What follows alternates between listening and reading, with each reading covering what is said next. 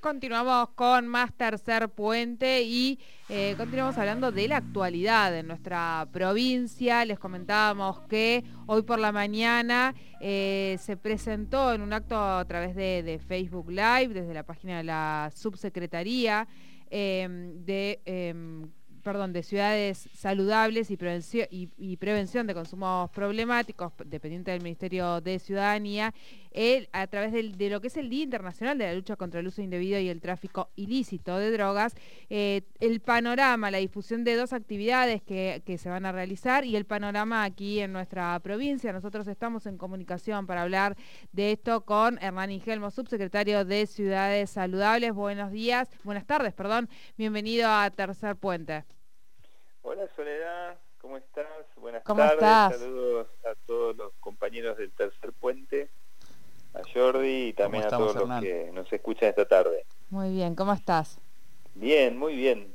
Bueno. Bueno, estuviste hoy de mes de la prevención de los consumos problemáticos eh, y arrancaron este, con la apertura de la diplomatura, entiendo, en prevención del consumo problemático de sustancias psicoactivas y también presentación del libro Tomá la voz, ejes y propuestas para el abordaje de los consumos problemáticos en el ámbito educativo. Hernán. Así es, estamos muy contentos. En, general, digamos, tomamos ya hace cinco años eh, esta fecha digamos, renombrándola eh, como el mes de la prevención y que nos ayuda como a poner en valor el trabajo que hace mucha gente durante eh, en relación al tema de los consumos.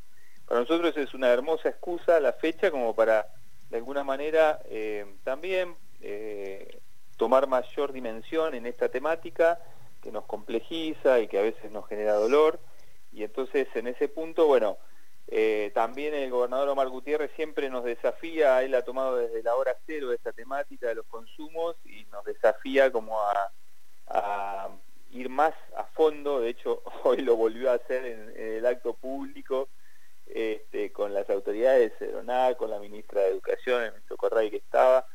Venimos trabajando en, muchos ejes y particularmente eh, hoy eh, pudimos junto con PAE, con Pan American Energy, esta actividad y, varias otras más que por ejemplo vamos a hacer con el Ministerio de las Juventudes este, o con el Ministerio de Seguridad. Eh, en concreto esta diplomatura orientada a las áreas psicopedagógicas, a los preceptores que tengan título docente, pero también en la jornada de hoy Cedronal se comprometió a la posibilidad de capacitar a 2.000 docentes de la provincia de Neuquén en esta temática, al menos para problematizar, para, plantear la necesidad de discutir de qué hablamos cuando hablamos de consumo, cuándo ese consumo se convierte en problemático, cuál es la visión en general de los consumos, no solamente de las, de las sustancias prohibidas, sino también de la tecnología, este, del contexto cultural en el que vivimos y que necesitamos replantearnos si nosotros mismos como personas no nos consumimos. Entonces eh, es como un tema muy interesante y particularmente, bueno, evidentemente hay sustancias que nos hacen daño, algunas nos hacen daño más rápido que otras y por eso nos problematizan más. Este, algunas les ponemos más carga desde lo jurídico o desde lo moral y todo esto es lo que nosotros queremos eh, en función de esto ir pensando juntos y construyendo una ciudad y una ciudadanía más saludable. Eh, en ese sentido entiendo que bueno mm, es todo un trabajo que van realizando durante el año para llegar también a este tipo de propuestas y ver cuáles son las necesidades eh, que, se establecen en, los ámbitos donde se trabaja esta temática.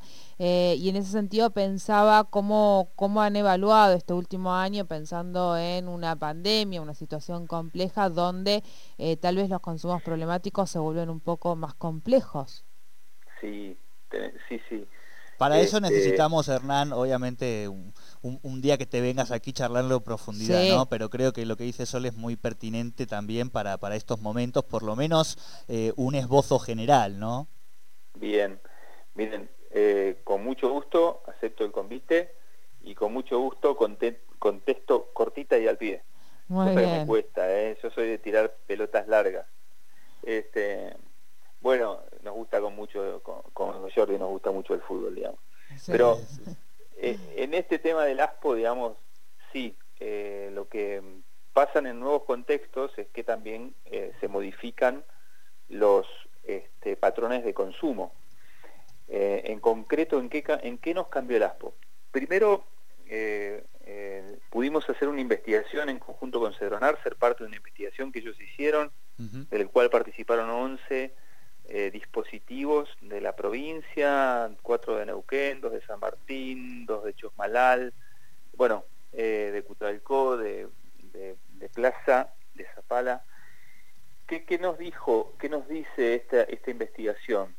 El principio que, como nosotros sabemos, y de alguna manera se comprobamos científicamente o con evidencia, es que los consumos de los jóvenes tienen que ver más bien con una cuestión social y de hecho eh, disminuyeron eh, los consumos en, tiempo de asco, porque bueno, porque ya había no había posibilidad de juntadas, este, era más difícil el tema del encuentro, el consumo del joven tiene que ver con eh, la exploración, la búsqueda, y aumentaron mucho los consumos de los adultos y los, los consumos dentro de la casa, hacia dentro de la casa.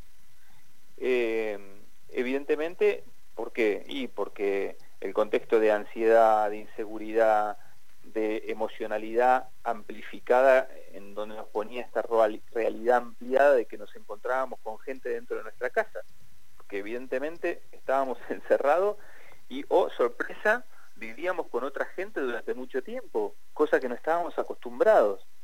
Bueno, eh, problemas económicos, eh, desocupación, todo eso, todo ese dramatismo eh, que, nos ha puesto también la pandemia, eh, bueno, se ecualiza también muchas veces, muchas veces emocionalmente con el tema del alcohol. Por eso las, em, digamos, las cámaras de, expendedoras de alcohol han celebrado la duplicación de la venta de alcohol.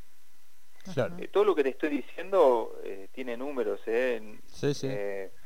muy concretos, así como hay 15 fármacos en los 15 fármacos más vendidos, eh, dos son de benzodiazepinas que aumentaron entre un 3, entre un 3,9 y un 6,5%, ¿no? Clonazepam y alprazol.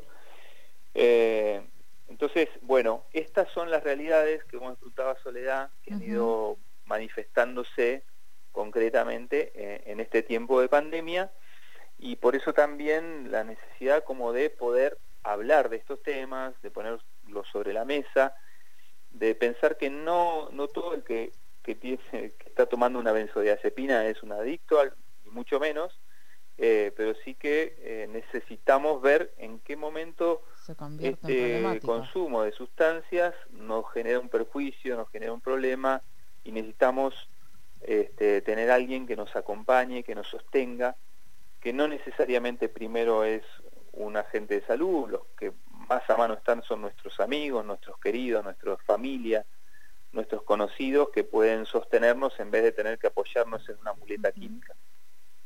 Bien, bien. Sí, ahí en principio entiendo que, bueno, detectar justamente el momento en el que eso se, se convierte en un consumo problemático, ¿no? Como, como vos decías, o sea, no todos los que toman un psicofármaco o toman alcohol son, eh, tienen eh, eh, una adicción, sino que es cuando eso se convierte en problemático y creo que es la, la clave o, la parte más difícil, que es poder detectarlo y poder empezar a hacer ese acompañamiento desde adentro y, y también buscar también apoyo afuera, ¿no? Eso nos ayuda a pensar en esta distinción entre uso, abuso y dependencia. Yo digo, eh, hasta que alguien llega a ser un dependiente de una sustancia, de una persona, de un alimento, de un teléfono, de, eh, de una situación, pasa mucho tiempo, pasa bastante tiempo. Y muchas veces este, con mucho dolor entre medio. Por eso siempre decimos es bueno este, tener un hombro donde apoyarnos, alguien que nos escuche, porque en ese uso, de pasar de uso a abuso, hay un tiempo, un tiempo importante, y pasar de abuso a dependencia también hay otro tiempo, y en ese tiempo nos tenemos que dar cuenta, tomar conciencia. Hay pequeños gestos que hay que empezar a leer, digo, si yo me estoy Es una generalización, Soledad, lo que te voy a decir, pero que es para tener en cuenta. Si yo estoy solo en mi casa y me, me veo sentado en una mesa, sentado con una botella y un vaso solo, recurrentemente me tengo que preguntar qué me está pasando. Y se lo tengo que preguntar a alguien y, sentirme acompañado en ese tema. No digo que todo el mundo que se sienta solo ahora eh, en una mesa a tomar sea alguien que tenga un problema de salud. Digo que es alguien que necesita empezar a preguntarse por qué está pasando eso. Eh, y en ese punto si no necesita ayuda. ¿Se entiende? Así es, así es. Bueno, eh, vamos a ahondar, por supuesto, más en todo esto. Bueno, lo importante es que se van a, aparte, realizar estas capacitaciones que mencionabas al principio. Eh, bueno, y te agradecemos mucho este contacto con Tercer Puente. todo esto, Hernán, a través del Facebook de Subsecretaría de Ciudades Saludables, se puede ir siguiendo todas las acciones que, van a tener en este mes. Claramente hay una actividad que me interesaría mucho, que nos ayuda a difundir, que es el Prevenarte.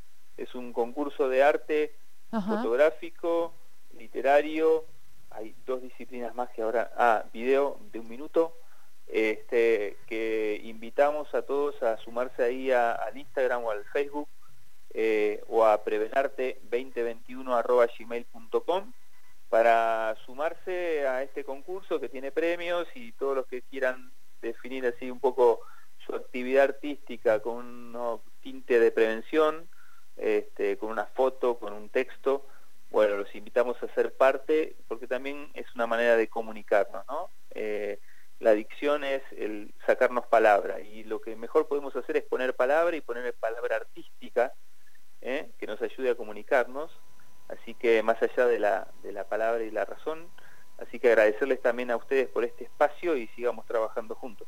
Muy bien, muy bien. Bueno, muchísimas gracias Hernán. Gracias Soledad, gracias Jordi. Abrazo grande Hernán. Hernán Ingelmo, subsecretario de Ciudades Saludables, por, bueno, en, este mes de la prevención de consumos problemáticos han presentado diferentes capacitaciones y también este concurso que vamos, por supuesto, a compartirlo a través de la web de Tercer Puente para que ustedes puedan acceder a esa información.